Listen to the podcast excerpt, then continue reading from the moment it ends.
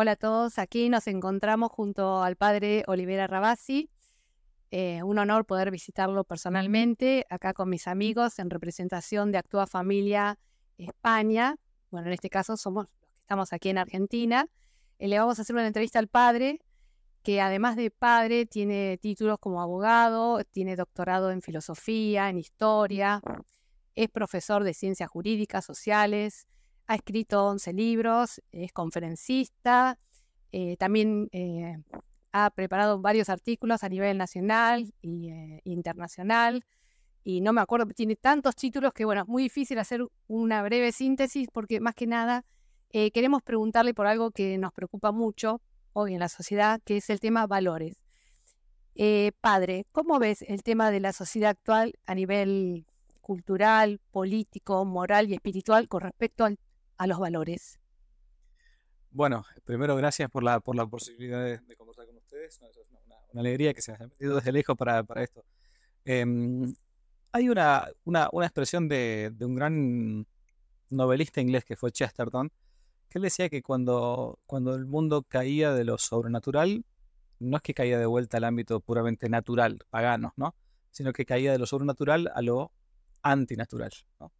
Bueno, y después de, después de la venida de nuestro Señor Jesucristo, que no fue gratuita, uno puede recibirlo, ¿no? Puede ser cristiano, ¿no? Y puede este, vivir más o menos conforme al Evangelio. nos puede pasar por, nuestra condición de pecadores, de hijo de Adán, ¿no? Pero, no, puedes, no, puede, no quedó exenta de, importancia a nivel histórico y cultural. Entonces, después de la venida de Cristo, eh, al menos la civilización entera cambió y los valores previos a nuestro Señor Jesucristo eh, cambiaron, también cambiaron. Entonces uno puede aceptarlos o puede rechazarlos. En general el mundo moderno hoy en día ya no es solamente un mundo pagano, sino que es un mundo prácticamente post-cristiano y hasta anticristiano. Por eso em, los típicos valores de la, verdad, el verdadero cuidado por la vida, el verdadero respeto por la mujer y nuestras, tonteras del feminismo y ese tipo de cosas, el verdadero, los verdaderos derechos humanos, digamos, ¿no? porque no, los ha captado, los ha cooptado la izquierda hace, muchos, hace muchas décadas han dejado el odio, así como otros tantos, ¿no? Entonces, por eso una de, las cosas fundamentales es para volver a tener valores verdaderamente humanos, que son los, al final de cuentas, son los que cristianos, porque no hay, ninguna cosa que nuestro Señor Jesucristo, siendo Dios hecho hombre, vaya a haber dicho o hecho en contra del hombre. El, único modo de volver de vuelta es volver a una sociedad cristiana. Eso es, fundamental. Fundamental. Eh, Claudia, acá, a ver, ¿quieres hacerle alguna pregunta?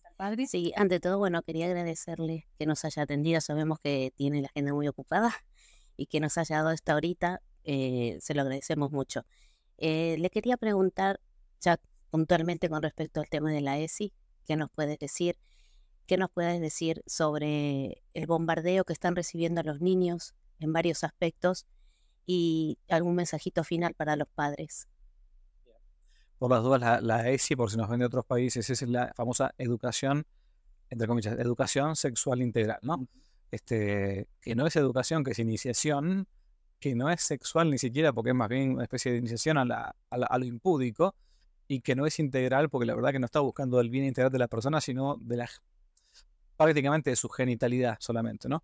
Bueno, es un, creo que es un sistema moderno de, de adoctrinamiento mm, por medio del cual, con esta sociedad pornocrática en la que vivimos, o sea, en la cual se nos quiere gobernar por lo por, eso significa pornocrático, lo por el desnudo, lo impúdico, o sea, nos hacen pensar de la cintura para abajo, o sea, es como que la, toda la vida del hombre tiene que estar basada en su, en su, nada, de, abajo para arriba, no, no, no, no se puede ni pensar. Por eso, ¿qué, qué, pensar? Que es una, una nueva colonización ideológica, como la han llamado últimamente también, a, la que un papá con un poco de sentido común tiene que oponerse porque, como siempre digo, no tenés dos oportunidades para poder educar a un hijo. Tenés, una, un solo tiro. Y si, y si, y si le erraste, perdiste. Entonces, este, hay que a veces algunos papás los han sacado del sistema, incluso por, ese tema, y, a veces no queda otra opción.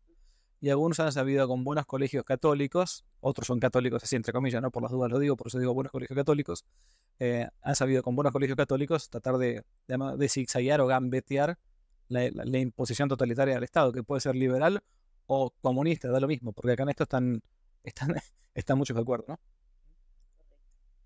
Charlie, ¿qué le querías preguntar? Yo le quería preguntar, padre, agradeciéndole también nos reciba eh, tan amablemente, eh, respecto cómo condiciona, cómo afecta a través de los organismos internacionales, digamos así, lo que es el globalismo y la Agenda 2030 a todos estos valores que estamos hablando, tanto sea lo que tenga que ver con la vida, el aborto, eh, la identidad del ser humano, ¿no? Bueno, dentro, dentro de los objetivos para un futuro sostenible, como le llaman ahora en la Agenda 2030, está puntualmente el tema de la educación sexual integral, entre otros. No, no solamente esto, está todo el tema del, del cuidado, entre comillas, de la población, con todas palabras bonitas, pero que termina siendo una, una imposición supra, supraestatal. La Agenda 2030 es nefasta. Yo no puedo entender, por ejemplo, hasta el día de hoy, cómo en algunos sectores, hasta de la iglesia, eh, algunos lo, están este, como propiciando como si fuera algo bueno. Si, bueno, tomamos lo bueno de esto, ¿no? La verdad, ante el mal hay que tratar de combatirlo, ¿no? No de, no de, no de jugar ese, no de coquetear con, esas cosas. La Agenda 2030 es un, es un proyecto global de colonización de los países y de las culturas. Es eso. ¿Y qué rol cumple la familia con respecto a esto de la transmisión de valores? ¿Por qué hay que darle importancia a la figura de la familia?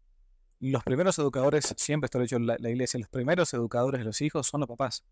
No es la iglesia, no es el Estado, o sea, son los padres. O sea, son los padres los que tienen la obligación en conciencia de tratar de educar hijos, yo voy a decir, para el cielo. Si alguien son paganos, bueno, al menos para que sea un, un buen ciudadano, va a decir alguien que no es cristiano, digamos, ¿no? Pero los primeros educadores de, los hijos son los papás. Reitero, no es, no, no, es el cura, no es el papa, no es la monja, ni es, el, ni es este Sarmiento. Eh, un maestro, digamos, un, el Estado. Entonces son los papás los que, si tiene sentido común, van a intentar eh, educar. Educar significa sacar la mejor potencialidad de los hijos, ¿no? Para que sean realmente personas de bien, virtuosas. Y si encima son católicos, son cristianos, a menos que esa base natural permita recibir la vida sobrenatural, que es la vida de la gracia. Justamente te iba a preguntar eso, qué rol tiene el amor dentro de la transmisión de valores, algo que está muy perdido en estos momentos, y eh, el trabajo de mm, la transmisión de, o sea, cómo transmitimos esto para quienes somos creyentes, cuál es el rol de, de nuestro trabajo interior apuntando a Dios eh, por sobre la familia, ¿no? Bueno, la, la, la educación claramente está siempre basada en el amor, ¿no?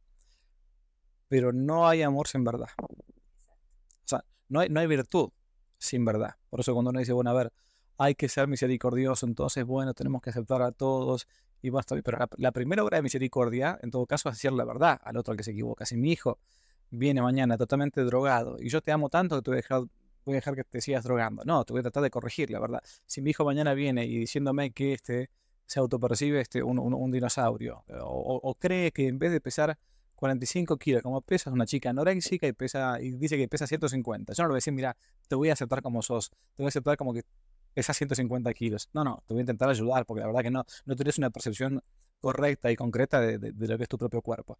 Entonces, e, e, el amor es fundamental, pero está tan prostituida la palabra. El amor es buscar el bien para el otro.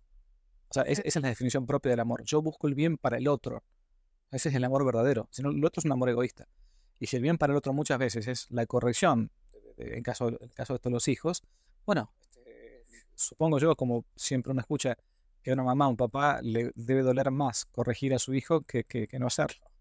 Pero es, es, la obligación que tiene. ¿Algún mensaje final para darnos esperanza por estos momentos tan difíciles que estamos viviendo en la decadencia, mm, especialmente moral, que estamos viviendo?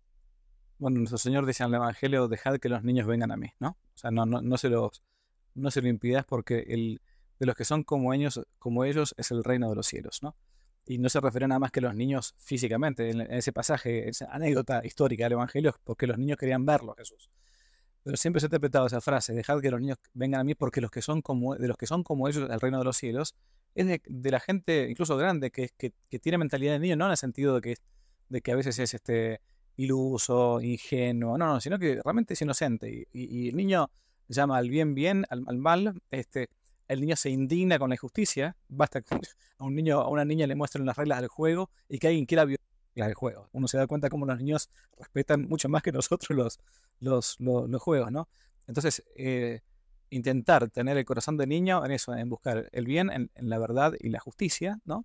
Y, y, bueno, de ese modo uno va a intentar el, el, el, camino como un eslabón para los que vienen atrás. Y por último, eh, a veces uno puede tener como una especie de desesperación porque todo está mal, como que todo se cae que todo conspira en contra. Bueno, no saber, no, no, olvidarse lo siguiente, que al final de cuentas, los que intentamos mantener un mensaje de sentido común y al final de cuentas un mensaje cristiano, es lo que, lo que vamos a terminar sobreviviendo. El resto se va autodestruyendo.